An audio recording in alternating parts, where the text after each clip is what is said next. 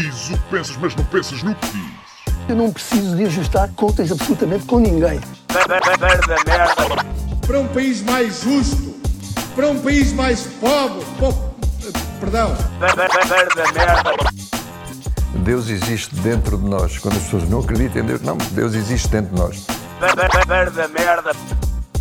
ser exigente, não sermos piegas, ser exigente, não sermos piegas, Mãe, olha, tu sabes fazer ténis. Ela fez quatro, mas não sabe fazer ténis. Não sabe fazer ténis. ténis. Ai, que informação dramática.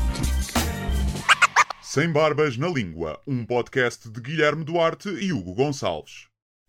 Então, sejam muito bem-vindos a mais um podcast sem barbas na língua, não é? É na palma, é na palma, morrem criancinhas. Não faz mal, não faz mal. Todas queimadinhas, hey! Esturricadinhas. Esturricadinhas, como ao leitão deve ser. Eh, queria só pedir desculpa eh, em nome de vizinhos meus, que eu não sei quais são, porque estão eh, a furar paredes com barbequim e a fazer obras. Ora, acho inadmissível fazer-se obras em tempo de teletrabalho. É, é o que eu tenho a dizer e deviam ir todos levar no cu de Belzebu. Mas tu acho que tu formulaste mal eh, a tua introdução, porque tu não estás a pedir desculpa em nome deles. Estou porque eles deviam estar a pedir desculpa pela merda que estão a fazer. Ok. Mas isso estás Não a é? partir do princípio que eles seriam pessoas bondosas e que se soubessem a tua atividade laboral doméstica estariam eh, Não, a fazia- não furar paredes. Faziam igual, provavelmente, mas eh, pedir-me-iam desculpa, porque por acaso não todos sei. os meus vizinhos são. Eu não sei, isto deve-. Não estou a conhecer este Guilherme com tanta esperança no outro ser humano. Isto deve ser o Natal. O Natal, o Natal afeta, o Na- o Natal eh, suaviza o teu coração Não, empedernido. pelo Guilherme. contrário, pelo contrário, o Natal tem em mim um efeito exatamente oposto. Hum, apesar de. Mas é por eu já não ver o Natal como via, com os olhos de uma criança, e isso irrita-me. E então, como me irrita, eu fico triste comigo, projeto nos outros eh, a minha irritabilidade, é? a minha irritação. E quando é, que, quando é que consegues apontar o momento em que se deu essa transformação de um Guilherme fofinho, com cara de bebê chinês, para um Guilherme amargo que, que se irrita no Natal? Não sei, não sei. Eu acho que foi a primeira vez que recebi meias. Eu acho que é isso, não é? A primeira vez que tu estás no Natal e já tem, imagina, sei lá, 15, 16 anos, ainda estás naquela idade em que eh, ainda querias receber prendas fixes, né? E recebes umas meias e tu percebes, ok, está tudo, eh, está tudo estragado. Está tudo estragado. E vês as crianças, os primos mais novos, todos contentes com os legos. E tu secretamente, eh, como já és homem e estás ali nas hormonas, és má, já não ligas a brinquedos, mas secretamente querias estar a brincar com os legos eh, ou com os G.I. Joes no teu cantinho. Em vez de Então- estás a espremer borbulhas e a pensar que as gajas não querem nada contigo. Então, basicamente, estás a assumir que também para ti o Natal é consumo. O Natal é materialismo. É, e não foi. é e não foi. é a convivência com a tua família, o amor, a bondade. Não, e o que é que a convivência se foda, percebes? Não, era, era, era muito isso, e por isso é que agora o Natal me custa um bocadinho. Porque eu tinha natais, pá, brutais, mesmo muito fixe. A minha família, eu passava sempre com a família da parte da minha mãe, que é muito grande. Eram tipo, minha mãe tinha sete irmãos, mais os cônjuges, mais os filhos de toda a gente, eram uns 15 primos, mais os meus avós, mais primos em segundo grau e tios avós, e então era muito. Era um Natal muito alegre, muito em família, era na guarda, portanto tinha essa magia de ir para um sítio que nevava muitas vezes, e as lareiras, a lareira lá em casa, e, e tinha mesmo, era pá, a altura que eu mais gostava do ano. Depois, as famílias grandes como são, começam-se a chatear, eh, os avós fazem o que os avós fazem, que é quinar, não é? É muito isso que os avós estão cá para fazer, não estão cá para fazer mais, estão para fazer sopas, eh, fazer piadas racistas e morrer. É o que estão cá os avós a fazer neste mundo. E, e pronto, e começou a ficar uma coisa mais, mais triste e mais deprimente. E agora, pronto, já não passo lá algum, algum alguns anos. Alguns, não muitos. E, e então já não tem essa magia. Isso ali- alia- aliado ao facto de eu já não ser criança e de já ver uh, o Natal depois com outros olhos um bocadinho. Apesar de eu não ser daqueles, oh, hipocrisia, no Natal é que se lembram de ajudar. Também odeio essas pessoas. É porque, pá, mais vale ajudar no Natal do que nunca ajudar. E, Então, no fundo, o que tu lamentas é uma certa perda de uma inocência. O que eu lamento é eu estar a ficar velho, mas isso eu acho que é tudo, é Claro. transversal a tudo Claro. eh, na minha vida. Portanto, no fundo, tudo se resume ao teu medo da mortalidade. Sim, tudo, tudo vai dar aí. Tudo vai Se dar as aí. pessoas ouvirem todos os 154 programas, este é o 155, não é? Sim.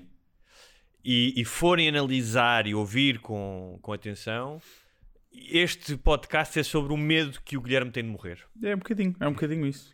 Eu sou, eu sou isso, eu sou esse medo de, de morrer, sou o medo da morte ambulante. De qualquer maneira, tu há pouco falaste das meias e eu não, tu talvez ainda não tenhas chegado a esse ponto de viragem.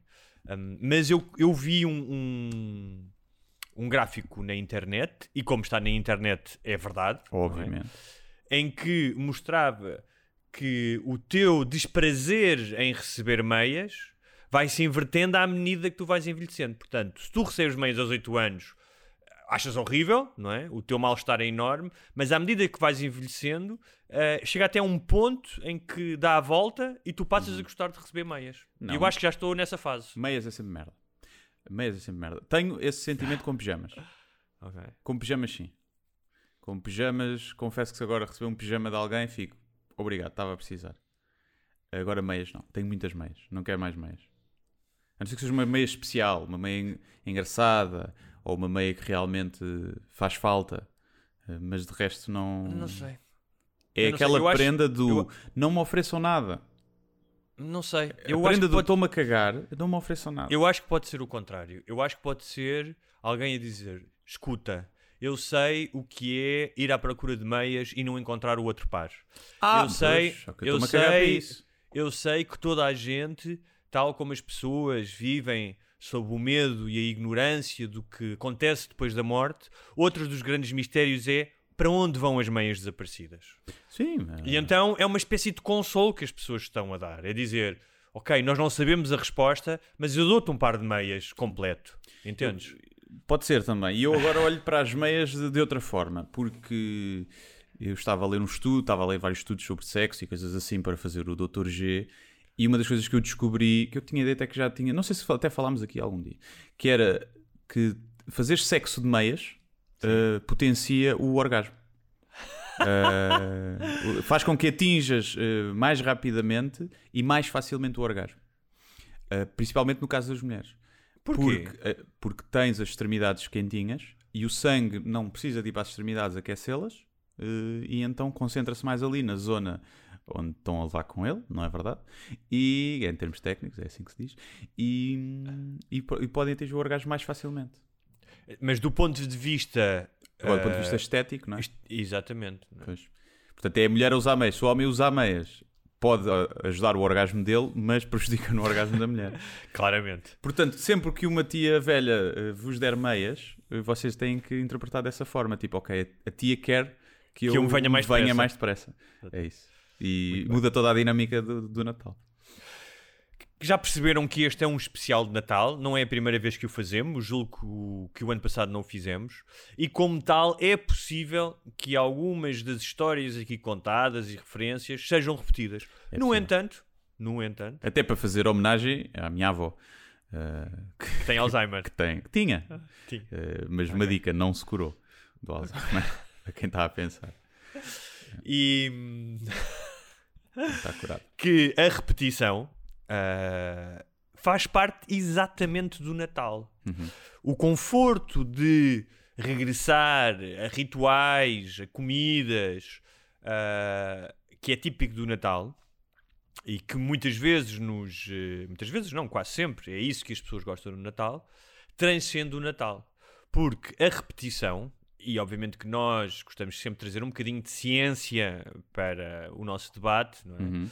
Uh, portanto, eu como, tanto eu como o Guilherme somos pessoas com doutoramentos em, em, em diversas áreas, da, desde a neurociência até à astrofísica, não é, Guilherme? Eu tenho um mestrado em engenharia, meu amigo. Tens Não um es- mestrado? Não esqueçamos isso. Tenho, então não tenho. Mestrado em engenharia. Eu pensava que tinha- Eu sou de pensava- ciências. Eu pensava que tu tinhas demorado 8 anos a fazer o curso e pronto, e tinha chegado. Não, fiz o mestrado. Nesses oito anos está incluído o mestrado. Ah, está incluído o mestrado, Tá. realmente. Hoje em dia qualquer gajo tem um canudo também. é Qualquer um, qualquer gajo, qualquer gajo. Tive 17 no meu mestrado. Calma lá com isso. Mas, voltando à repetição, porque acho que toda a gente, e não é só no Natal, também, isso também acontece no verão, a repetição das experiências, seja de comida, seja de questões senso sensoriais, tu há bocado falaste da lareira, o cheiro da lareira, o cheiro do mar, tudo isso nos traz um, um prazer e um sentido de conforto. E a verdade é que a repetição é algo um, inerente ao ser humano e tem a ver com algumas questões evolutivas. É? Porque a repetição está intimamente ligada à aprendizagem, por exemplo. Uhum. Ou seja, tu aprendes alguma coisa se repetires. Quanto mais repetires alguma coisa, Como mais nos cães. Nos cães também. E é por isso é que as crianças gostam tanto de repetição. As crianças, não só as crianças, os adultos também, mas os- os- as crianças adoram repetir uma coisa, adoram repetir uma brincadeira. Portanto, é um traço, de certa maneira, evolutivo, a repetição. E hum, há outra questão, é que ah, se a repetição estiver ligada a algo sensorial, mais facilmente hum, nós aprendemos, ou mais facilmente nós registamos. Não é por acaso que tu traz, tens dificuldade em decorar um número de telefone, não é? Uhum. Um, mas tens uma série de memórias, algumas delas até desagradáveis, mas que estão associadas a emoções de raiva, de tristeza, não é? Sim. E então está provado que a memória fica é mais, mais facilmente se pega no, no, no teu cérebro, não é? Uhum. Um, se houver uma emoção ligada a esse evento, a esse facto. Sim, sim. E o sentido, até dizem, o, o mais forte, o, sentido mais forte a trazer memórias é o olfato. É aquele que, que ativa mais a. Não sei se, é- se é- cientificamente é isso, ativa, mas que te traz mais as memórias. Isso da lareira. pá, quando eu chego a um sítio e cheiro a lareira, eu automaticamente estou no Natal na Guarda. Porque não era muito. Agora é mais comum haver eh, zonas aqui, tipo, mesmo em Lisboa, que tens paredes com, com lareira. Mas antigamente era, era muito raro, não havia assim muito ou não se notava tanto. Agora já há algumas zonas e eu às vezes sinto esse cheiro e sinto-me todo lá. Eh, sinto-me todo lá. Agora, dentro. estavas a falar da tradição, é por isso é que se diz eh, da repetição, por isso é que se diz a tradição de Natal. Ninguém quer as novidades de Natal. Não é? O pessoal quer as tradições de Natal, mesmo que sejam cenas que ninguém gosta muito. Só isso justifica eh, comer-se bacalhau e bolo rei. Porque se alguém diz, ah, não vamos comer bacalhau, desta vez é novidade e vamos fazer eh, um caril Um de frango. soufflé, Sim, um caril de frango, sim. O pessoal diz, tu estás maluco, mas preferes caril de frango ou bacalhau? Prefiro caril de frango, mas é Natal come-se bacalhau. E bolo rei é a mesma merda. Só isso justifica que o bolo rei ainda existe. Porque é uma tradição. Se o bolo rei fosse bom, comia-se o ano inteiro. Tudo o que é no Natal, se fosse realmente bom, comia-se o ano inteiro. Não se comia só no Natal. Aliás, que outro, que outro alimento ou prato tem frutas cristalizadas? Eu não conheço nenhum. Pá, conheces? Não, não conheço nenhum.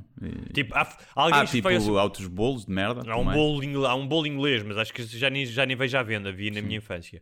Mas tipo, a fruta cristalizada, tu não vês que era, não é algo que esteja à venda num supermercado. Tipo, ah, eu vou levar um saco de fruta Não, cristalizada. há p- tipo aperitivos. Não sei se já viste Ah. aqueles pratinhos de aperitivos. Os avós tinham metido isso em casa, e estes avós, em que tens os amendoins, eh, os cajus e depois tens fruta cristalizada. E, invariavelmente, acaba-se os cajus e os amendoins E e tá lá. a fruta cristalizada está cheia. E depois há um maluco, há sempre um maluco na família que come aquilo fruta cristalizada assim. Maluco ou que teve a fumar uma ganza lá fora. Pode ter sido, pode ter sido. Há é? sempre, E pois, vem cheio de eu- larica, vem cheio de larica e vai tudo, não é? Sim. Aliás, eu já, eu já, já ouvi pessoas a dizer eu gosto, só gosto do bolo rei eh, por causa. Não, go- aliás, não gosto do bolo rei, só gosto é da parte da fruta cristalizada.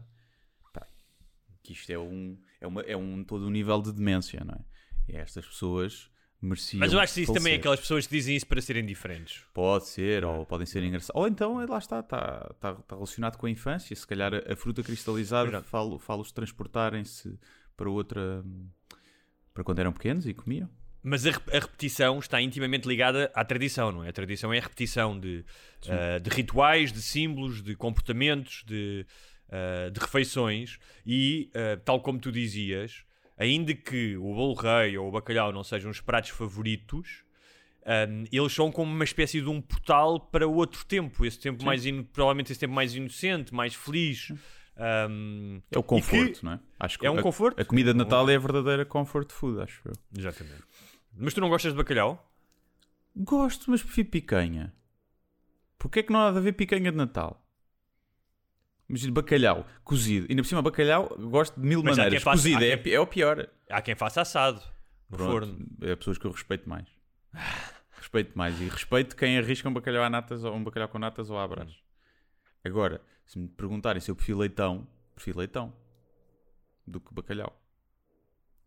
Tu que és um defensor eh, dos direitos dos animais, não te faz confusão comer leitão pela forma como as porcas eh, são tratadas, as porcas parideiras, que praticamente não se mexem durante a vida inteira e estão ali só a parir e a dar de mamar aos leitõezinhos para depois tu comeres aquela pele tostadinha? Claro que faz.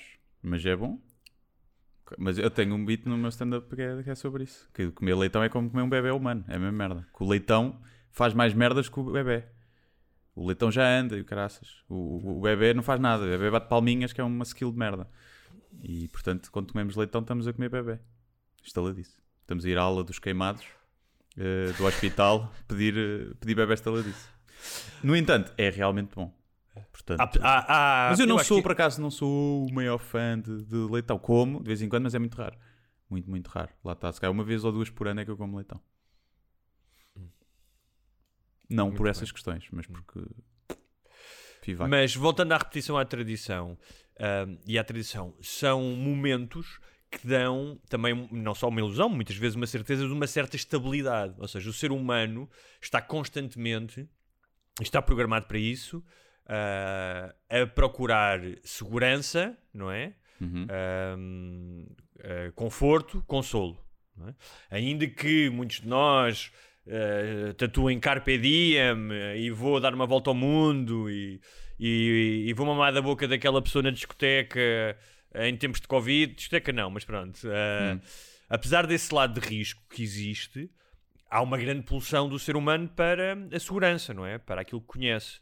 E é engraçado porque há muita gente que viaja e eh, vai a outros países e vai a um McDonald's em vez de ir comer a comida local de rua, por exemplo, não é? Sim. Porquê? Porque é uma sensação de conforto, da mesma maneira, de algo que conhecem, da mesma maneira que uma das séries mais vistas de sempre, se não a mais vista, que era o CSI, um, havia uh, dados que mostravam que uma das razões porque as pessoas gostavam era porque, de certa maneira, os episódios eram todos iguais. é? Uh, sendo diferentes, eram todos iguais. E, e- e era engraçado porque havia imenso. uh, imensas pessoas que apanhavam um episódio ao meio e diziam: Ah, eu acho que já vi este, vou ver outra vez. Sim, isso acontece com o agora. Não, e acho, é- eu já falei com vários amigos e acontece muito com o How I Met Your Mother. Pá, eu já vi aquilo. Aquilo está sempre a dar eh, à hora de jantar na Fox Comedy. E então, eh, uma pessoa vai jantar e muitas vezes vemos isso. Eu já vi aqueles episódios todos, mas mais de 10 vezes cada um. Isso acontecia-me com o Seinfeld, com o How I Met Your Mother, não. Pá, Seinfeld, e sim. aquilo há ali qualquer coisa de. Eu já sei o que é que vai acontecer, já sei tudo. Tipo, até, aquilo, até nem envelheceu as primeiras temporadas, então não envelhece muito bem em termos de humor. É assim um humor um bocadinho mais. Tá-tá, mais básico. Mas as personagens estão, estão, estão, estão bem feitas e, e, e em termos de storytelling aquilo é fixe, é bom. Mas. eh, mas há ali qualquer coisa de ficar a ver aquilo em repetição em vez de estar a ver outra série nova. E eu não consigo explicar isso. Para que é que eu estou a ver aquela merda em vez de pôr na Netflix uma série nova e estar a ver a hora de jantar? Porque também estás a jantar e não queres pensar muito. Não, mas eu acho que também Estás- tem a ver com o facto de tu associares isso ah, a um tempo da tua vida, é? que tu vias aquilo e que isto era um tempo bom, mas vai, isso é como a música, tu também ouves as mesmas músicas uma e outra vez, e está provado, aliás, que a repetição na música, ou seja, quando tu estás a compor, repetires ah, ah, notas, não é? Ahm, que as pessoas gostam dessa repetição, isso dá-lhes um certo conforto. Um, e eu acho que é isso, que é, eu também, repare, eu sei episódios do Seinfeld de cores, Yeah. tipo, sei os punchlines, e no entanto, tal como as crianças que querem ouvir a mesma história, pá, há imensas, há imensas casos de crianças, quase todas, não é? Que o pai, o pai ou a mãe chegam lá e dizem, ah, vou-te contar a história, uma história nova. Não, não, quero ouvir a história do capuchinho outra vez, não é? Sim. E acho que há uma sensação de, de conforto, da mesma maneira que o Natal, e puxando a conversa de novo para o Natal. Por exemplo, eu quando estou com os meus irmãos, ahm, pá, constantemente, nós repetimos as mesmas histórias e as mesmas piadas, e falamos das mesmas pessoas. E lembras-te do Juja, e lembras-te do Caça-Burra, e... e ahm, para já eu acho que isso é uma linguagem de proximidade, tu a repetição, não é? Ou seja, tu estás a dizer àquelas pessoas que tens um património comum, que fazes parte da mesma tribo, não é? Sim. Um, e estás a recuperar um passado em que possivelmente havia uma convivência, possivelmente não, havia uma convivência ah, mais próxima, não é? Especialmente entre irmãos, entre. ah, Pois, eu estava a pensar nisso. Não, quer, não pode às vezes querer dizer que houve um afastamento e que já não há assim tanta afinidade quanto isso. E então há uma necessidade, uma necessidade de recorrer a histórias passadas para não estarem todos em silêncio. Não Sim. sei. Pode ser Também, também. tam- Não também, sei, estou a também. pensar. estou a Pode pensar. ser também, pode ser também, não é? Porque eu estou a pensar, se eu estiver agora com pessoas que eu que já fui próximo e que já não tenho muito contacto, pá, é, se calhar é tipo aquelas conversas inicial do então, o que é que tens feito? Ah, está giro. Então, a Covid? Tem... Ah, tá bom. Depois, passado um bocado, para haver conversa, tem que ser essas histórias. eh, Se já não houver afinidade, se não houver pá, afinidade e não sei o que, se calhar é diferente. Mas se tiverem crescido até em sen- sentidos opostos e já não forem. Ou seja, foi uma pessoa que tu já não serias amiga eh, se conhecesses, porque não é o, o tipo de pessoa que serias amigo. Não é que seja má pessoa, mas não é, não é o tipo de pessoa que uma pessoa se aproximaria logo. Se calhar tens que puxar dessas cartas antigas de. para contar histórias. Sim. O, três elementos da- das tradições, típicos das tradições, é normalmente são algo definido no espaço e no tempo, não é? Portanto, Uhum. tem um lugar para acontecer, um tempo para acontecer. O Natal é típico disso, não é? Eh, ahm, depois é a questão, a questão que nós já falámos aqui da repetição de ano para ano, não é? E, ahm, e existe, há também a questão dos símbolos, não é? Há sempre símbolos associados. E, esta- e estas, eh, estas questões ahm, aparecem tipo, em todas as civilizações, desde os maias até, aos, eh, até à civilização mongol, ou seja, ou chinesa. São elementos que em todas as sociedades humanas que têm tradições, não é? apesar de ser diferentes, estes elementos acontecem. Pá, e os símbolos, não é? Os- o- os símbolos são importantíssimos, porque são uma maneira também de nós manifestarmos, ahm, de passarmos a nossa cultura de, um- de- de geração em geração e de manifestarmos quem somos. São, são elementos da, da nossa identi- identidade. O caso do presépio, por exemplo. Uhum. é? Tu fazias presépio em tua casa ou não? Ah, não, não, nunca fiz. Nunca fiz, por exemplo. Em casa minha avó acho que havia. Ah, na minha casa não. Nunca, nunca hou- houve. Não sei se a minha mãe. Como a minha mãe faz assim quadros e artes plásticas e cenas. A minha mãe faz sempre presépio na escola, por exemplo. Presépio grande mesmo, quase escala real. Faz sempre assim. E até já teve os presépios dela em algumas exposições e não sei o quê. E portanto não sei em casa se ela põe, mas não tem esse sentido religioso. É só mesmo uma cena de. de- de- de- ma- mais tralha lá para casa que a minha mãe gosta, pronto, não ter eh, espaço de prateleiras nem de parede eh, disponível. E então eh, consegue sempre arranjar mais uma, uma bugiganga para meter lá. Eu estava a pensar que ahm, no cristianismo ah, há vários elementos iconográficos. Ah, tens as pietás, que é a mãe de Jesus com ele ah, ao colo depois da morte. Ah, tens, ah, se fores às igrejas, tens a sequência da paixão de Cristo, que normalmente são várias imagens, está dividido, ele a carregar a cruz, a ser chicoteado. Mas os dois grandes elementos ah, são o nascimento e a morte. São, ou seja, é dos quais há mais representações e são as mais fortes, que é o presépio e a crucificação. Sim. Não é? Estão em todo o lado, estão, ah, especialmente a crucificação, não é? São dois elementos. Não há, tipo, não há, ah, sei lá. Não há, da, ah, não há da Borga, não há a primeira não há, punheta de Jesus não, não há, Cristo, não estás a há dele tipo no deserto sozinho, quando foi meditar durante 40 dias e 40 noites. não é? Sozinho, está bem, está. Que alta rave. Que ele disse à Maria. que ele disse à. Maria Madalena. Hum, pois não há assim, não. Não há, não há da adolescência de Jesus, não é? Os anos. Jesus eh, teve fase feia, teve a sua fase feia na adolescência, com Ah, orgulhas. Já falei aqui, acho que é o Evangelho segundo São Tiago, se não estou enganado, ou São Tomé, já não me lembro, acho que começa por T. eh, que obviamente não faz parte da- dos Evangelhos aprovados pela Igreja Católica, que é quase cómico, conta a vida de Jesus em criança e mostra como uma, como uma criança insuportável Uhum. e birrenta que usa os seus poderes tipo para, para, para se vingar dos vizinhos. Os vizinhos vão fazer queixa dele aos pais e ele segue os vizinhos com os seus poderes. Isso é giro. Isso é uma boa premissa cómica, para um livro cómico. é. O Jesus, Jesus otário.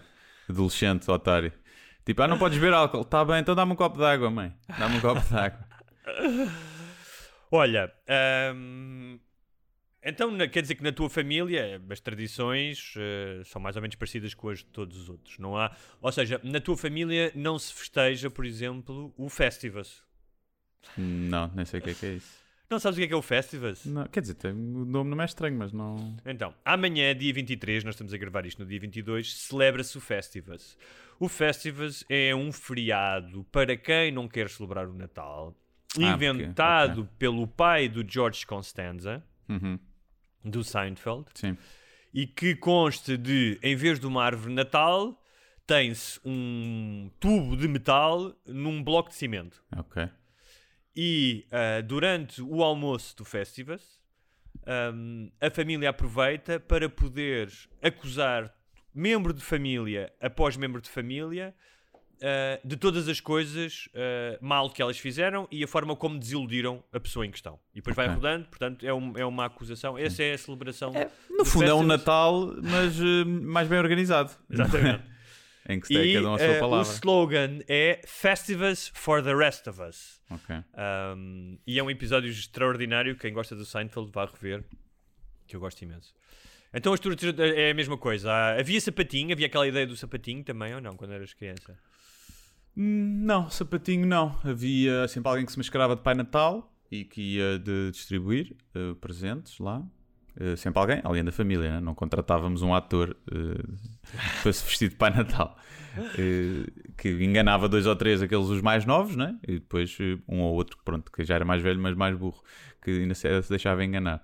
Mas não havia isso. Agora, tradições assim diferentes, eh, diferentes, porque são daquela zona, não é? A cena, cá em várias cidades, que é o Madeiro de Ah, Natal, que é a cena a arder um, basicamente uma- um pirómano lembrou-se. E se a gente fizesse aqui uma tradição de meter uma fogueira gigante no meio da cidade? E em que o pessoal se junta todo lá à volta, e é fixe. Mas é, isso há em muitas cidades. E depois havia uma cena que não só não é, não é só não é na guarda, só acho que é mesmo circunscrita à aldeia. É uma tradição, pelo menos a minha mãe e outras pessoas da guarda, ninguém faz isso, que é a sopa de Natal. E que é ali circunscrita à aldeia de onde vieram os meus avós, que é o Alvendre, que é ali na, na guarda, antes de irem mesmo morar para a cidade. E que é uma sopa de Natal, e isso ainda hoje se faz, a minha mãe ainda faz também. Que é, pá, é uma sopa aparentemente estranha, mas é boa. É uma sopa que é um refogado com, com, com azeite, louro, cebola e alho. Depois leva feijão e a base é feita com feijão moído. E depois leva pão, pão recesso, convém ser recesso, que é para ficar mais durinho, não ficar muito mole. E ovos, e fica tipo com fios de ovos cozidos lá no meio. Não é tipo o ovo inteiro escalfado como algumas sopas, ou, assim, ou tipo cozido, é mesmo. O ovo lá vai lá para dentro e mexe. E fica, fica muito boa. Fica tipo, Olha, sabe a sopa de feijão refogado. Por falares em ovos, hum, E tu, Houve não uma tinhas, altura tinhas assim ne- alguma coisa? O que é que o, est- o Não. Estoril tem alguma tradição?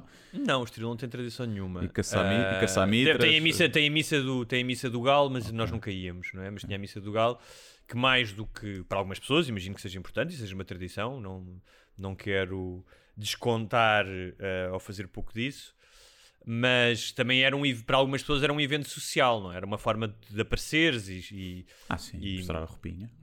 mostrar a roupinha. E é o que é que cox, havia? coxmess, não é? Houve uma altura que o meu pai, que gostava muito, sempre gostou muito de camarão cozido, introduziu isso na ceia de Natal. Mas eu acho que não era por nada, era porque ele gostava de camarão. Exatamente. E bem, e bem. E bem, e bem, ou seja, era o que estavas a dizer há bocado do caril de frango, não é? Eu já, eu já introduzi mais ou menos o cheesecake. estás a ver? Que é tipo, é pá, metam lá esses bolos de merda de Natal no, no cu, pá. Mas uma das coisas que e nunca há tinha sucesso e que todos os anos compravam, epá, e que acho que ninguém tocava naquilo, tipo, havia uma pessoa que tocava, que era a lampreia de ovos. Hum. Sabes o que é que é? Sei, também não sou fã. Sim. Pá, e eu não sei, aquilo ficava intacto, até, até me dava quase, pá, que pena, tipo... É. Mas realmente ninguém comia aquilo, não é? Primeiro é o nome. O nome é mal escolhido. Sim. Lampreia de ovos não soa bem. E Não. então acho que começa logo por aí. É mau branding. Se fosse, imagina, melhor- se se chamasse o melhor doce de ovos do mundo, tipo os outros, o melhor bolo de chocolate do mundo, mais gente comia, tinha pegado. Hoje em dia o pessoal é muito branding. E eu estava. É branding. E branding, naming, e naming. naming e branding. E eu estava. E, e product placement. E, e eu estava a pensar que a questão da comida. pá, que está inquestionavelmente ligada aos sentimentos e às emoções, não é? Quando comes Uhum. um gelado, ou seja, não precisa ser no Natal, não é? Quando comes marisco, as pessoas gostam, remete-te para, para outros lugares e outros tempos. Portanto, daí esta, este, este puxão eh, emocional de, de Natal para a comida. Mas eu acho que há outra. Hum, há outra função, ou seja, esta obsessão da comida do Natal, que é, ah, por um lado, um período, representa uma certa far- fartura e um período livre de regras, não é? Em que tu dizes, pá, ok, estou em família, não estou a fazer dieta, portanto, permite-te hum, uma certa liberdade em relação às regras que a maioria das pessoas se impõe, ah, seja por questões estéticas ou de saúde. Por outro lado, é uma espécie de narcótico. Ou seja, as pessoas chegam a um estado que beberam tanto e comeram tanto, não é? Mas com- comida também, mesmo que tu não bebas muita comida, não é? Deixa-te num estado meio. E muito açúcar. Muito açúcar, exatamente. Que eu acho que também será uma forma para tu conseguires lidar com a família. Se tu tiveres, se tiver toda a gente meio grog, com excesso de comida e às vezes com bebida, pode ser uma maneira de tu tolerares mais o stress que existe no Natal. Porque também existe esse stress. E eu outro dia estava a falar com alguém que me dizia isso, que é uma das maneiras ó, ó, de tu retirares uma certa ansiedade no Natal é quando introduzes crianças. Quando existem crianças pequenas numa família ah, e tu vês a alegria das crianças e está toda a gente virada para as crianças e a rir-se a ver as crianças a, a abrir os, os brinquedos, ahm, tira um bocado da fricção que existe entre os familiares mais velhos, que existe sempre, não é? Sim. Também, também, mas também pode, é tanto uma coisa como a outra, o álcool também potencia as discussões. Também, claro, claro. E, e as agressões, né? Também. Para quem famílias dessas que são mais físicas. E as crianças também potencia eh, o beber álcool. Porque quando as crianças estão muito aos berros e não param quietas, eh, há pessoas que se resguardam e vão beber álcool para outro sítio. Não estou a dizer que sou eu, mas, mas acontece. Mas tu E- ta- tu estavas a, a perguntar-me das tradições no Estoril. Havia uma tradição que eu tinha com os, com os meus irmãos, que era sair no dia 24 à noite. Abríamos os presentes, esperávamos que o meu, o meu pai se fosse deitar e depois íamos para a noite. Havia sempre pelo menos uma discoteca aberta. E na havia sempre a tradição de levar uma, uma peça de roupa nova, não é? Recebia sempre roupa, levava uma camisita ou um pulloverzito novo. Os sapatos de vela que tinham recebido. Exatamente, Estoril, e, né? exatamente, exatamente. O... Eu na guarda também, quando depois eh, mais velho, né? saía com os me- meus primos mais velhos, dois, e íamos, íamos normalmente sair, sim. E depois tipo, estavas com uma grande ressaca no, no- no almoço de Natal. Não, porque eu ainda não apanhava, não tinha ressacas nessa altura. Eram velhos tempos. E também não bebi, nunca me- não me lembro de. Nunca Bebia bastante, mas não, nunca fiquei desgraçado lá na guarda, que eu me lembro. Eh, mas eh, agora às vezes bebo um bocadinho e estou com muita ressaca. Mesmo sem estar, sem estar bêbado sequer. Isso é da Mas idade, na não sei se É, pois é. Mas na altura, enfrasca- se me enfrascasse bem, no dia a seguir, pá, acordar, passado meia horita, estava bom. E durante anos e anos, a única vez que eu bebia vinho do Porto era no Natal. Era também, mais, mais uma vez, era uma tradição. Tipo, gostava de beber vinho do Porto no Natal. Também era daquela coisa de poder beber em casa para depois, quando fosse sair à noite no dia 24, já ia com ela. Já ia, estava com. Já não gastar, menos, né? gastava É, menos. pois. Mas gostava e, e todos os anos bebo um bocadinho de vinho do Porto no Natal. Eu não costumo beber muito no, no Natal. Nos últimos anos, como eh, eu não deixei de passar na guarda e a minha família juntou-se com uma família amiga, e também os filhos deles são, são muito meus amigos, hum, e então já era, hum, já era mais quase um Natal eh, de amigos. E, e então aí já bebia, porque depois de resto, se lá na outra, quando estava em família mesmo, ninguém me acompanhava muito a beber, também não ia estar a beber sozinho. Tens algum. Acompanhava-me só depois fora, lá está, Claro. eh, quando saíamos. Sem, sem, já sem a supervisão dos pais. Sim, não era bem por isso, que eles até eram mais velhos que eu, mas não, não havia muito tipo ali. E, e diz-me uma coisa: tens algum Natal em especial que te lembres? Algum. Porque eu tenho pelo menos um ou dois que fazem parte de. Porque depois, lá, eh, a partir de certa idade são tantos natais que eles fundem-se uns nos outros. Mas tens algum que te lembres em particular? Eu, eu lembro-me, mas acho que tem a ver com as imagens, porque eu tenho os natais quase todos filmados. Como o meu avô tinha câmara de filmar e filmava, filmava tudo. E então, pá, tenho muitas imagens, tipo, eu, quando me deram um hamster, por exemplo. uh, Como é que se chamava o hamster? Casemiro. Durou quanto tempo? Uns dois anitos, pai. Dois anitos. Durou, pois. É aquela velha incógnita. Ah, morreu no inverno. Hum, não estaria a hibernar. Ninguém sabe. Milhares de hamsters foram para o lixo. eh, estavam só a dormir. Portanto, lembro-me desse. eh, epá, pois os outros são todos uma mistura. Lá está, como eu já vi as imagens algumas vezes. E.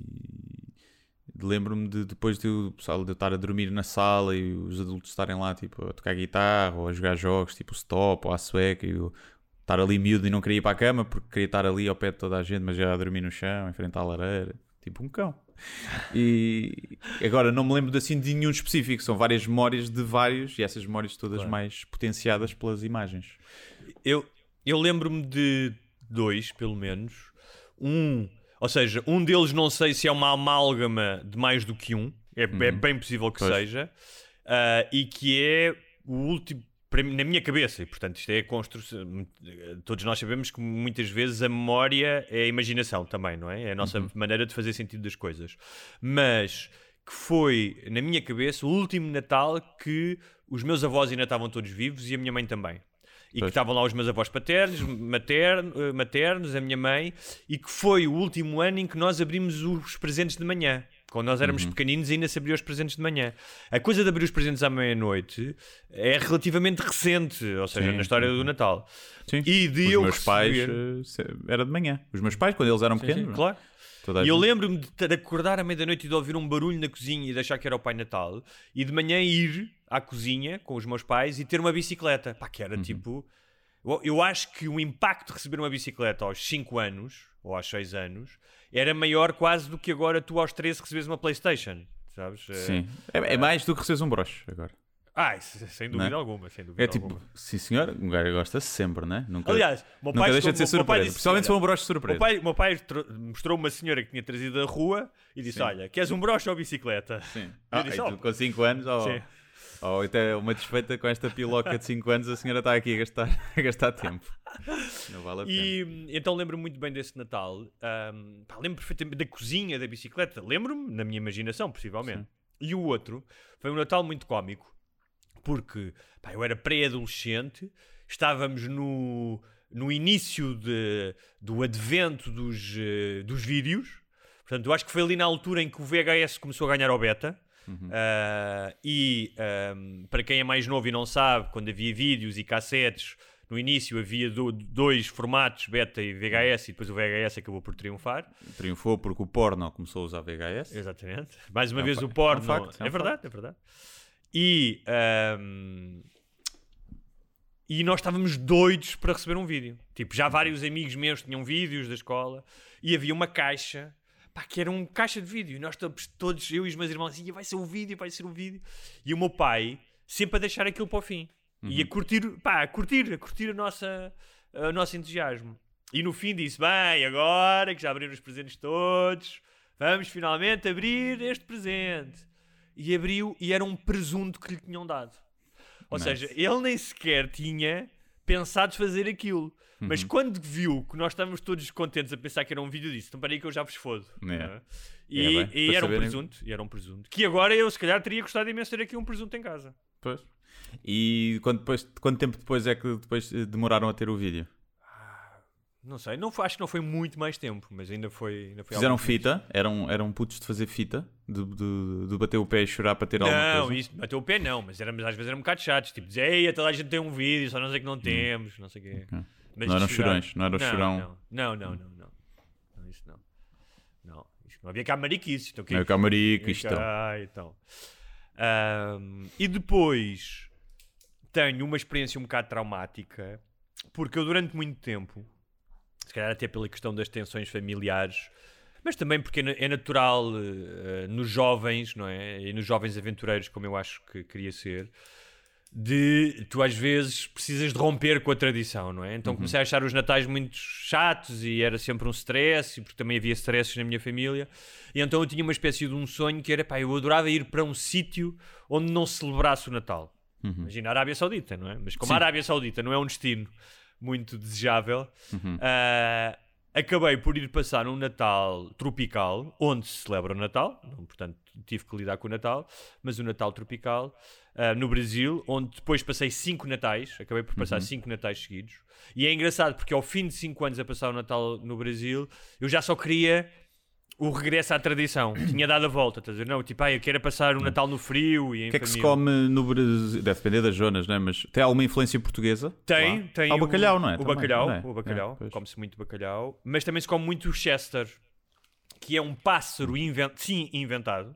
Hum. Que é uma espécie de. uma experiência eh, criada por, eh, não sei se são cientistas, mas por brasileiros que criaram com cruzamento de várias aves, mas é uma espécie de um peru mais pequeno entre o frango e o peru, chamado Chester, eh, que acho que não existe em mais lado nenhum. Ah, e que se come muito isso, e porque é um pássaro relativamente barato, portanto, especialmente nas, nas classes mais baixas, Uhum. ah, é muito acessível. Come-se o bacalhau também, ah, e depois o panetone, que substitui o que seria cá o, o bolo rei, né, que é uma tradição italiana. Uhum. E Portanto, filhoses e rabanadas e sonhos. rabanadas sim, é rabanadas coisa- e sonhos também. Sim. também. Pois, rabanada é uma coisa tra- mais transversal do que a gente pensa. Uh, mesmo no É. estrangeiro, acho que há muitos sítios onde se come isso. É golden, É. não sei o quê. É tipo É, fatia dourada, né? que nós É, também chamamos. Repara, porque, golden, é, hum, porque se tu pensares, é uma coisa pá, muito intuitiva e muito fácil de fazer, que é pão duro, frito, com açúcar e canela, não é? Sim, sim, É. Com... E, E é pobre, é mesmo de pobre. Quem não Sim, tem sim. nada tem sempre um pãozinho duro. Exatamente. E ah, eu lembro-me que no Natal de 2010, que fui lá passar, ainda não morava lá, mas fui lá passar um mês com amigos, Uhum. ah, pá, e foi numa altura bastante desgovernada da minha vida. Portanto, muito boémia, ainda para mais, com amigos no Brasil. Imagina, a passar no verão, não é? Uhum. Aquilo era, saímos todos os dias à noite. A putaria! Né? E, pá, e tínhamos lá muitos amigos, portanto, era, era, é- ainda por cima era uma experiência privilegiada. Não estávamos lá com turistas, como turistas, tínhamos sempre festas em casa de alguém, íamos sempre, alguém telefonava-nos sempre e dizia: Olha, hoje há, há a discoteca tal ou em casa de alguém, acontece isto, não é? Então saímos muito. E houve um dia que foi de tal maneira violento que foi no dia 23 para 24. Pá, que chegámos a casa tipo às 10 da manhã, acho que ainda fomos dar um mergulho, não sei o quê. E eu acordei e pá, não estava ninguém em minha casa e já era de noite. Uhum. Pá, que era uma coisa que já não me devia acontecer. Ou seja, tu acordei, acordei tipo às 6 da tarde, que é quando 6 e tal, que é quando anoitece lá no verão. Pá, e fiquei um pânico, um terror tremendo que era que dia é hoje? Sim. Tipo, já é 3 da manhã e eu perdi o Natal, porque nós tínhamos a ceia de Natal em casa de uma amiga e não está cá ninguém. Ah, e o telefone estava sem bateria. Portanto, eu não conseguia saber as horas sequer, nem telefonar a alguém. E depois acabei por perceber que tipo, eram 6 e tal, que ainda tinha tempo de chegar a. Uma ressaca monstra, obviamente, mas que ainda tinha tempo de chegar a. É começar a beber logo, é aproveitar o Foi- carrego. Foi, foi, um aproveitar o- bocado, foi um bocado. Foi um bocado. Foi, depois foi um bocado triste essa consoada. Deve ter sido das consoadas mais tristes, porque estava com uma ressaca tremenda e havia aquele sentimento de culpa. E, Sim. e depois, ou seja, quando estás de ressaca, A estás depressão moralmente. pós- é. Estás, exatamente, estás de depressão pós, pós o high. E, eh, como se não bastasse, o, um dos meus amigos que estava a partilhar casa comigo, que se tinha oferecido para fazer a ceia de Natal em casa da nossa amiga, fudeu o bacalhau e o bacalhau estava salgadíssimo. Canas. E, Mandaram portanto, vir pizza para toda a gente. quase. Mas hum, nessa noite, essa minha amiga que, que organizava essa ceia de Natal, como já não tinha pai e a mãe vivia nos Estados Unidos, acho eu, fazia sempre uma festa que era o Arrasta ao Chester. Que em que, porque é que era o Arrasta ao Chester? Que era toda a gente que saía de casa dos pais, tipo à meia-noite, à uma da manhã, trazia os restos de comida, portanto arrastava o Chester e as rabanadas, e depois fazia-se uma festa mais uma noitada no dia 24, que eu já não consegui, tipo, à uma da manhã fui para casa, não é? Já não, já não conseguia. Ahm, mas esse foi um dos meus traumas de Natal. Olha, é assim. O, álcool é assim. O álcool Tu não tens estraga. traumas de Natal? Não, não tenho assim grandes traumas, porque lá está, nunca, nunca apanhei assim nenhuma badeira monstra no Natal. Ah, não. Nem to- intoxicações alimentares. Não, também não. Só tipo doce de merda. Pronto. Sim. E bacalhau, ter comido. quando era puto, ter comido bacalhau cozido, eu não gostava nada. Ah, mas comia, não havia mais nada. Olha, e tinhas personagens na tua família? Ou seja, gente que no Natal tu já sabias que de alguma forma se destacavam pela forma como eram? Não sei, não havia assim. Eu quando era, quando era puto, não é? Tem sempre os, os primos mais velhos como, como as pessoas com quem quer estar mais e falar mais, não é? E tipo, pessoas que tu são, são tipo ídolos. Portanto, havia essa cena dos meus primos mais velhos e depois quando eu comecei a sair com eles e, e gostava de fazer macacadas com eles lá para, o, para os montes baldios, fugir dos cães, fugir dos cães e dos pastores e caçar cobras. Mas assim não, talvez o meu tio que já, que já morreu, que era assim o que se enfrascava mais e que depois às vezes era assim mais inconveniente, era assim o, a personagem mais eh, caricata. da, da cena. E depois às vezes havia discussão depois com uma irmã ou outra. O normal, não é? Uh, mas nada de muito grave, nada de muito grave. Uh, portanto, sim. Depois, depois, não sei, depois com o passar do tempo, se calhar uh, o meu avô e a minha avó, não é? com as suas doenças, passam a ser assim as personagens. A minha avó com o Alzheimer, sempre a fazer as mesmas perguntas. E a darem prendas ela, tipo, mas o que é que se passa hoje? É? Cada prenda era a primeira. E o meu avô também meio. Às vezes estava lá, outras vezes já não estava lá. Às vezes estava, estava no Natal com a família, outras vezes estava uh, no Iraque, já na cabeça dele. Portanto, era... Então, por falar do Alzheimer e, e da questão da memória, do tempo, não é? Porque quando tu uh, estás são, uh, a tua concepção do tempo é linear, não é? Uh, e eu, este fim de semana, no festival de que falei a semana passada, o Arquipélago, tive a oportunidade de entrevistar a Siri Hustvedt, que é uma escritora norte-americana e que, que é uma intelectual e que escreve muito sobre ciência também. E nós falámos muito dessa questão porque ela tinha uma mãe de 90 e tal anos que. E, e, no último livro dela ela fala disso, as conversas que tinha com a mãe de como é que a mãe saltava de um tempo para o outro. E falámos da questão de. Um, da questão do sofrimento ou não, uh, de tu não saberes onde é que estás no tempo. Ou seja, uhum. Se, porque nós temos uma concepção linear do tempo, achamos que é um sofrimento para aquelas pessoas, de repente. Uh, ela perguntava à mãe, que idade é que eu, à filha, que idade é que eu tenho? Tenho 70. E ela dizia, não, mãe, tenho 94. Ela, ia, estou tão velha. Tipo, tu já uhum. tens 60 e tal, tu eras um bebê. Ou se, uh, e aqui obviamente estamos no campo da especulação, uhum. deixando tu de teres uma noção linear do tempo, se passa simplesmente a ter outra noção do tempo, ou seja, em que tanto estás em 1940 como estás em 1960, mas que isso não seja sempre, ou a toda a hora, um, uma, um motivo de sofrimento, não é? Sim. Eu, eu acho que é o sofrimento mais para quem está de fora. As, as demências, não só o Alzheimer, mas como outras, são, em alguns casos, até são benéficas para, para, para quem as tem, porque lá está se calhar vives, estás num mundo que, que é menos chato, não é? Tens, não estás com tanta angústia da tua mortalidade ou dos teus filhos já não querem saber de ti, que já não te vão visitar. Uma série de coisas ali que essas demências acabam por, por proteger. Acho que é pior quando tens noção, alguma noção que estás a ter essa demência e quando estás naquele limbo de vais consegues ganhar eh, consciência do, do, do que aconteceu e aí é pior. A minha avó lidava bem com isso. Ela de vez em quando ficava. Ela sabia que, que se esquecia das coisas. O que é raro. Ela lembrava-se que tinha. Ela às vezes fazia as mesmas perguntas e dizia: Já te fizeste a pergunta, não já?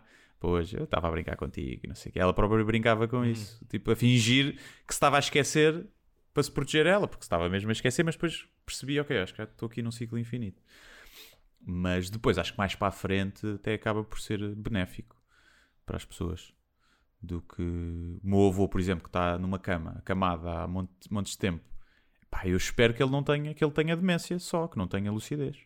Porque se tem lucidez, aquilo é uma existência de, de merda. Não tem ali um pingo de, de, felicidade. Portanto, eu espero que ele esteja noutra cena. Espero que na cabeça dele ele esteja no Brasil. Com, com duas strippers em cima.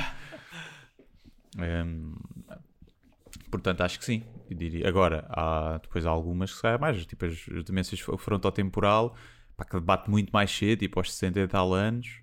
Há muita gente que tem e é muito galopante. É isso aí, é uma coisa mais, se calhar. E se começas a ter noção que estás a ter aos 60 e tal anos e sabes que aquilo oh. vai ser vai ser eh, fulminante e vais ter um final de merda, e aí esse início deve ser uma angústia horrível. Olha, outro aspecto uh, que se tornou fundamental do Natal é o consumo, as prendas. Uhum. É? Um, que há muitos anos possivelmente as pessoas trocavam um presente entre si. Uh, hoje já há crianças que recebem dezenas de presentes. Não é? Eu vi como é que isso foi avançando, porque se é verdade que eu já fui um privilegiado e já recebia mais do que um presente, até numa altura ali nos anos 80 e 90, em que as famílias portuguesas deram um salto de qualidade de vida, incluindo uhum. a minha, e entende-se que uh, pá, era uma forma de. era uma novidade, não é? Era uma forma das pessoas poderem também uh, provar o seu. Uh, desfrutar desse estatuto, não é? E dessa, uhum. dessa vida melhor. Um, mas com os meus sobrinhos, então, pá, já se tornava quase ridículo, porque chegou uma altura em que hum, tipo, os putos abriam as cenas e tipo, metiam para o lado porque já havia mais e tipo, mais e mais. Parece, parece hoje em dia quando tu vais tentar ver uma série na Netflix e estás uma hora para escolher. Para escolher, depois não vês nada. Depois não vês nada. Vais Exatamente. dormir. Um, e uh, a partir de determinada altura, que já há uns anos valentes, uh, não apenas por uma questão de princípio, não é, de ser anticonsumismo, mas por uma questão egoísta, pragmática, de que era o stress que eu tinha nos dias antes do Natal para comprar a prenda para este, para aquele, de ir ao corte inglês ou, ou ao- a um centro comercial qualquer, de lidar com as outras pessoas que estavam nas mesmas circunstâncias, o trânsito, tudo isso. Eu pensei assim, mas foda-se, isto é tudo o que eu não quero, tipo, eu não quero viver isto. Então comecei a tentar reduzir. E uma vez, ainda na casa dos meus pais, propus aos meus irmãos, especial- especialmente a um que desenhava, fazer um livro eh, infantil, pá, infantil para os meus sobrinhos, mas que era a história da família. Ele ilustrou, eu escrevi, pá, e que brincava com cada uma das características das pessoas, características físicas. Aí E- está uma boa receita para nunca mais se falarem. Pronto. E aquilo não correu assim tão bem como isso. Porque ah, eu acho que as pessoas não entenderam ah, todas. Quer dizer, não correu mal, ninguém ficou chateado. Ah, mas aquela ação que era, ah, eu vou fazer uma coisa que é nossa e que vai ficar para a família, um livrinho, e não vamos estar aqui a ceder ao consumismo, eu acho que as pessoas preferiam ter recebido tipo perfumes e coisas do género. Sim, provavelmente sim. E brincar com características físicas da família, eh, lá está. Eu eh, tenho tias que não me falam porque eu fiz uma piada com um buço eh, que não era sobre ninguém. E só que elas achavam, enfiaram todas. a- Não, não, eu sempre tive buço desde pequeno e tenho complexos com isso. Não, não, aquela piada é para mim porque eu é que tenho mais buço. Não, não, eu é que tenho mais buço. E depois da piada não era para ninguém que eu nunca tinha reparado que elas tinham buço. Mas ficaram, ficaram uma delas ficou muito ofendida. Mas repara, eu gozava comigo também. Pois, Tipo, sim, eu sim. punha-me lá. Tipo, Sim, eu também nesse texto. E- É, esse infame texto. Agora, eh, eu acho, eu tinha muitas prendas, porque lá está, eram os meus pais, os avós, sete tios, e toda a gente dava a toda a gente. Ou seja, eu recebia tipo 10 prendas, mais o tio avô, mais não sei o quê, eu recebia 10 prendas. Tá, Não eram prendas, uou, porque depois também eram muitos sobrinhos, Claro. né? e havia muitas prendas para dar. Havia um tio ou outro que era assim mais generoso, mas os outros eram, eram quando um gajo era pequenito, era legos e cenas assim, não eram más prendas, mas não eram, não eram bicicletas e playstations e cenas assim. E só, do, só dos meus pais é que poderia receber. Agora, eh, eu acho que é embrace it. Embrace it. O Natal é consumismo. E tal como o bolo rei é uma merda e as pessoas comem, eh, o consumismo veio para ficar, faz parte da tradição de Natal e embrace it. Embrace não, it. não tens que Faz a, embrace it. faz a economia andar, sabe bem, bem, mas- dar presentes aos outros, Claro que quer um gente queira não, e sabe sempre bem Uma das receber. Portanto, é pá, é dar, é dar. Agora, dito isto, eu também não dou muitas prendas. Eu já tenho não- vindo a reduzir nos últimos anos. Mas é E- porque lá- eu, venho a reduzir. Eu, quando não ofereço prendas, é apenas uma razão, que é não me apeteceu comprá-la. Sim, isso é uma grande Zero motivação. preocupação, imagina. Ambiente e consumismo e não sei o quê, de um lado. Ou não querer balança. ir para. Ou não apetece ir para o centro comercial. E é tipo, vai toda para cima. E aqui no consumismo nem sequer chega a 1% das minhas- na, minha, na minha balança. É, é tudo na outra. Tudo Sim, no sim. outro prato. Eu percebo isso perfeitamente. Percebo isso. Hum, agora, claro Mas que é olhando à escala, claro que pá, também é, é ridículo. Tipo, as pessoas, "Ah, estamos muito preocupadas com o plástico e com o papel, e depois no Natal está-se tudo a cagar. Mas isso faz parte do Natal e também é bonito por isso. O- Sim, não sei se será bonito, mas eh, faz parte, como tu dizes. Bonito eu porque tenho vindo... espelha o que nós somos enquanto humanos, né? que é um bocadinho incoerentes e hipócritas. E temos que verdade. embrace it. Embrace it. E hum, eu também tenho vindo a reduzir. Este ano de pandemia, que o Natal então vai ser reduzidíssimo em termos de, de presenças, mais fácil ainda, é, não é? Porque reduz ainda mais. Eh, tens que oferecer presentes a menos pessoas. Ahm, mas eu tinha sempre um stress, eh, e talvez daí a minha. eh, também como tu, o lado pragmático, ou seja, não só de não me expor ao stress dos outros nos centros comerciais, mas ao stress familiar, porque havia sempre a ideia de que, pá, para o meu pai e para a minha madrasta era sempre muito difícil comprar alguma coisa. Achava sempre que eles não iam gostar, não é? E às vezes não gostavam. Mas então isso causava-me um stress enorme. Eh, eram sempre os presentes mais difíceis. Pois, eu é mais a cena de escolher a prenda. Sim. Se a pessoa me disser, eu quero isto, eu compro com todo o gosto e tô, vou para o centro comercial. Agora é o escolher. E é o. Ah, não sei. E depois é tipo, precisas mesmo disso. E porque acho que se deve comprar o, que é que é giro de oferecer de presente. Ou uma graça, uma coisa engraçada, ou que tenha afetividade ali. Ou então uma coisa que a pessoa precise mesmo, mas que precise mesmo e se calhar não ia comprar porque não lhe dava jeito de comprar naquela altura. Porque assim, porque é que tu precisas de prender? Epá, eu à partida tudo o que eu preciso, felizmente, eu tenho. Sim, é? é verdade. Tipo, ok, podes-me oferecer um, um jogo Playstation. Pronto, pá, obrigado e vou jogar o jogo e não sei o quê. Mas se eu quisesse mesmo aquele jogo, eu tinha comprado. Não é? Portanto, é sempre assim... é- Portanto, basicamente, a tua mensagem de Natal é: Eu não preciso de vocês para nada. Não, prefiro que me ofereçam coisas assim, se calhar mais. eh, que, tenham menos valor, mas que sejam mais engraçadas ou mais viradas para, para a afetividade ou uma, uma coisa assim, para o sentimento, do que coisas que. Pá, não sei que haja tipo uma coisa que eu estou para comprar à boé, só que sou preguiçoso e ainda não comprei e preciso. Pronto, sim. Ou roupa, por exemplo, que eu tenho preguiça de ir comprar, por exemplo, ténis e, e calças que ando a dizer não sei quanto tempo tenho que ir comprar, não me apetece ir para o centro comercial. Pronto, Olha, ok. Eu tenho uma. Tenho uma. Porque estás a falar de presentes antes que me esqueça, tenho uma amiga que ah, sugeriu a todas as amigas ah, darem a si próprias um Satisfyer Pro. O Satisfyer não é bem um vibrador, é um Uhum. É um su- chupa, né? É, Exatamente. E ahm, há um que até tem, que ela chama de pinguim, porque é, um- é uma coisa pequenina assim, porque tem um, um smoking. Ahm, é curioso, curioso porque na série que vai estrear em fevereiro que eu escrevi, há um episódio em que uma personagem, duas personagens femininas falam do Satisfyer. Porque eu nunca vi, em várias festas de amigos meus antes da pandemia, vi mulheres a falar daquilo, pá, como acho que com mais entusiasmo do que quando descobriram a pílula contraceptiva, não é? O que isso representou para a liberdade das mulheres. E essa minha amiga mandou-me ah, mandou-me comentários na página e há um dos comentários que é de um gajo e dizia assim, era um espanhol, dizia isto vai acabar com a raça humana, porque as mulheres não vão precisar nunca mais dos homens Sim. e ela dizia-me que ela disse: Eu deixo de sentir as pernas. Portanto, ah, senhoras, se querem oferecer às amigas ou a si próprias, eu não tenho, ah, ah, não tenho ações de satis- do Satisfyer, mas eu acho que as pessoas devem ter prazer sexual. Portanto, experimentem o Satisfyer, porque parece que é um, é um, é um presente que pelo menos é eficaz, não é?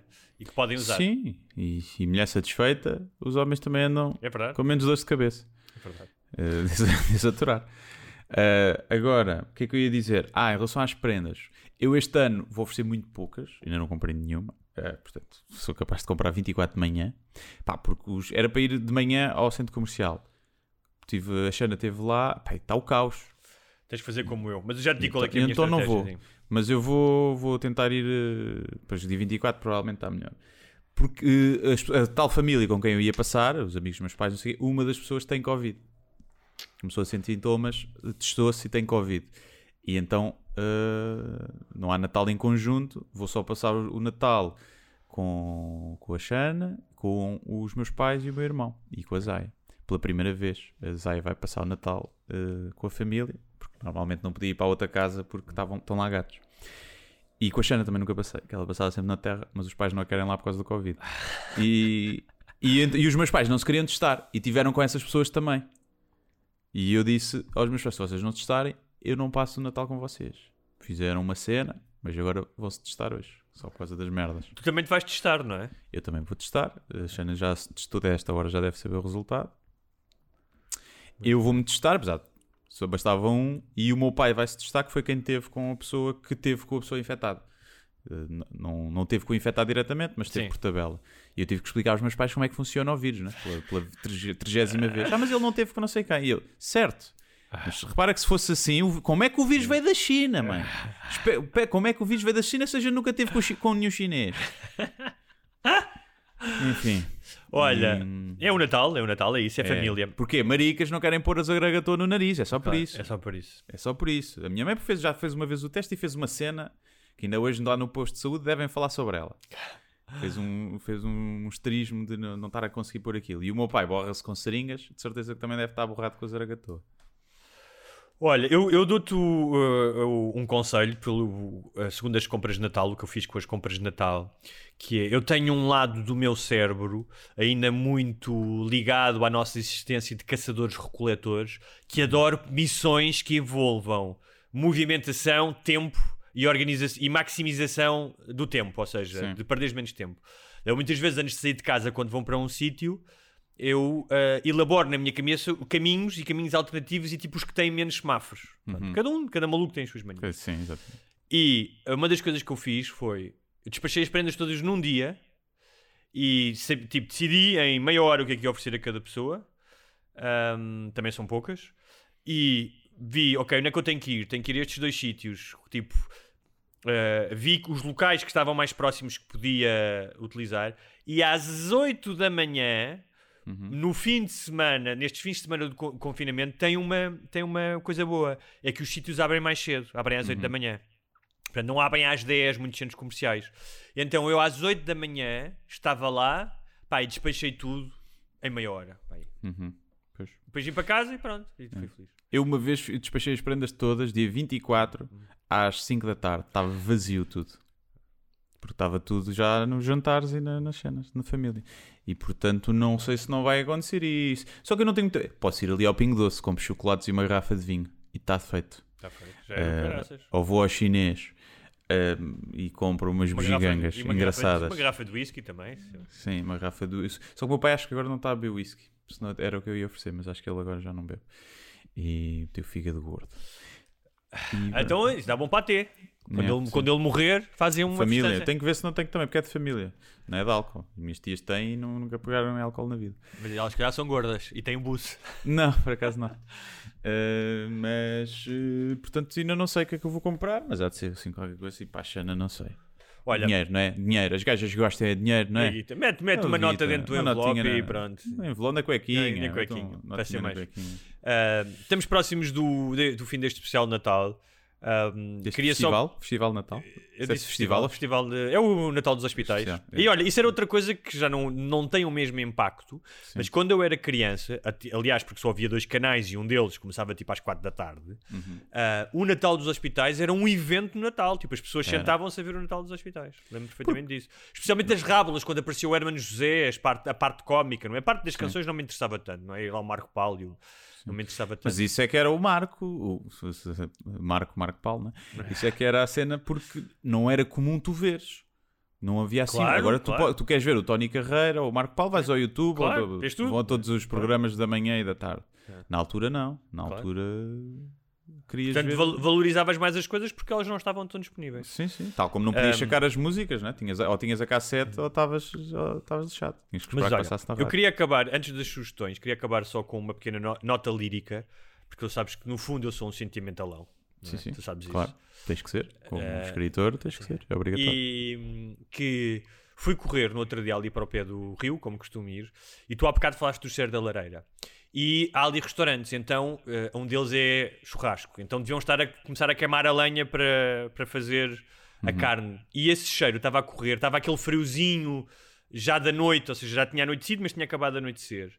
Ah, e ah, no sítio onde eu estava, ahm, que é ali perto da- das docas que têm gruas e guindastes, e Uhum. estava aquela luz de final, já de fim de dia com os candeeiros. E há aquela, tive aquela ilusão que tinha no Natal. Quando vinhas à rua, imagina, já estava toda a gente a jantar, ou estavas a começar a jantar, e tu vinhas à rua, por exemplo, pediam-te, olha, vai meter alguma coisa no lixo. E tu saías daquele conforto, daquele quentinho, e ias para a rua e havia uma paz enorme. Tu sabias que toda a gente estava em casa, não é? Ah, e, e tive essa sensação ali, não é? A sensação de que tudo estava parado, não é? Ninguém estava a trabalhar nas gruas, também por causa da pandemia, acho eu. Pois, Não havia barcos ancorados, não havia nada, eu estava perfeitamente sozinho ali com aquele cheiro. Ahm, e lembrei-me desse, desses momentos do Natal em que tudo está parado, está frio na rua, não é? Tu vens cá fora, sentes que toda a gente está no console do celular e tu sabes que podes voltar para lá, que tens um sítio onde voltar. Então Sim. foi um sentimento, foi um sentimento bonito. Ora, lacrimejaste um bocadinho. Não, não, não, porque o homem que é homem não chora, não é? Então, Não, exatamente. E correste bem? Acabaste o treino? Acabei o treino, correi- comecei logo a correr com mais força para não pensarem que eu era maricas, não é? Tipo, Sim, agora há com exatamente. memórias aqui sentimentais, não é? Exatamente. E pelo caminho dei uma cotovelada num gajo, na boca. Ah, Cuspiste para o chão Sim. e coçaste os tomates. Exatamente. E cheiraste a seguir. Esse- Como, um macho deve fazer. Olha, ah, como sugestões, ah, eu sei que muita gente odeia música de Natal, Mas eu tenho uma sugestão de músicas de Natal. O Chili Gonzalez, ah, que é um pianista canadiano que é um gajo interessantíssimo, ah, que tem vários discos, mas uma coisa que ele faz que eu adoro, os vídeos estão no YouTube. Há uma série de vídeos em que ele explica, desmonta as músicas, explica músicas das pop, como é que as músicas foram feitas, porque é que, ah, porque é que funcionam, ah, desde hum, Lana Del Rey até ao, ao Last Christmas. E ele fez agora um, um, um especial de Natal, um, um álbum chamado A Very Chilly Christmas, ah, em que toca várias músicas, desde músicas clássicas, de Natal e outras mais recentes. É muito interessante. Um, espreitem, tem- já tem algumas músicas no YouTube. E há uma música de Natal que eu adoro, que é uma música do Tom Waits, chamada Christmas Card from a Hooker in Minneapolis. E que é a história de uma prostituta que está a falar com, eu presumo que seja o chulo ou o namorado, em que lhe diz. ah, Às vezes é o mesmo, né? Sim, exato, normalmente é o mesmo. Normalmente é o mesmo. Estou grávida, uh, vivo em cima de uma livraria, uh, deixei de me injetar com heroína e de beber whisky. Uh, o meu pai toca trombone uh, e trabalha uh, nas corridas de cavalos, que é uma, é uma música meio neorrealista, meio triste, mas que eu adoro, porque tem um, tem um tom natalício, mas depois tem a história desta prostituta, não é? Que está grávida no Natal. Porque é feliz, deixou de consumir. É verdade, é verdade. Portanto, Até quando? no fundo, Até no quando? fundo é feliz. Até o bebê nascer. Ah, É, e, e pronto, eh, espero que comam, bebam, vejam o Sozinho em Casa. Continua a ser o grande sucesso de Natal, não é? Ou não? Ou Sim, já... e o, o Amor Acontece. Ah, pois o é. Love, Love Actually começa também a ser muito isto. O Harry Potter, penso também. Sim. Também passa no- muitas vezes no Natal. E Idade do Gelo, essas coisas, essas bonecadas. Mas sim, acho que Sozinho em Casa é, é o grande ainda. Eu gostava eu gosto de filmes de Natal, gosto do Elf, acho que é um filme engraçado. Com o. Como é que chama o gajo? Acho que Aquele- nunca vi. Sabes qual é que é? Com aquele gajo que é comediante, que entra também no. pá, que entra naqueles filmes todos de. meio.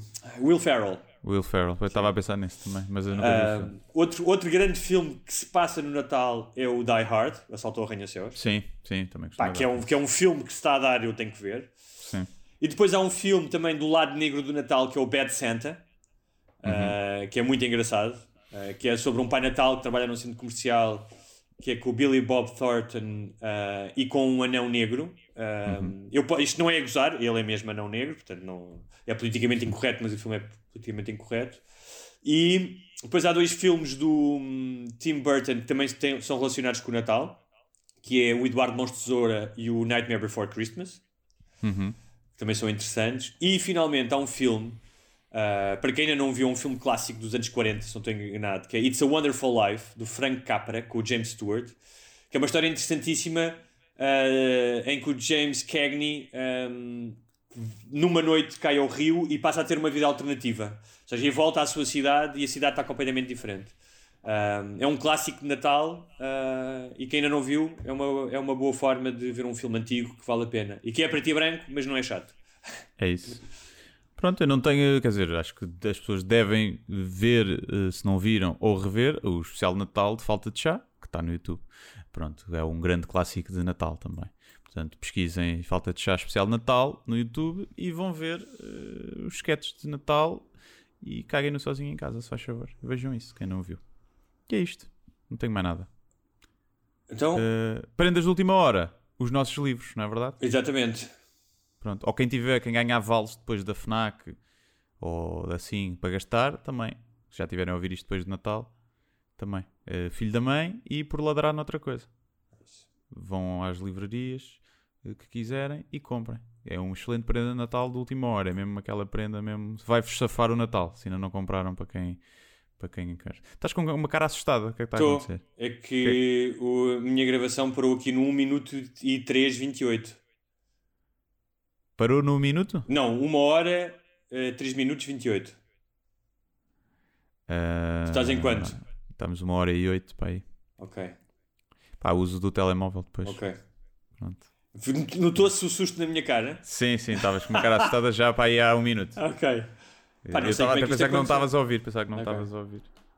Bem, ao menos temos 1 hora e 3 minutos. Sim, e depois metes o som do telemóvel. Ok. Agora, eh, pronto, é isto. Adeus, não é? É isto. Adeus. Adeus, bom Natal a todos, boas festas. Bom Natal.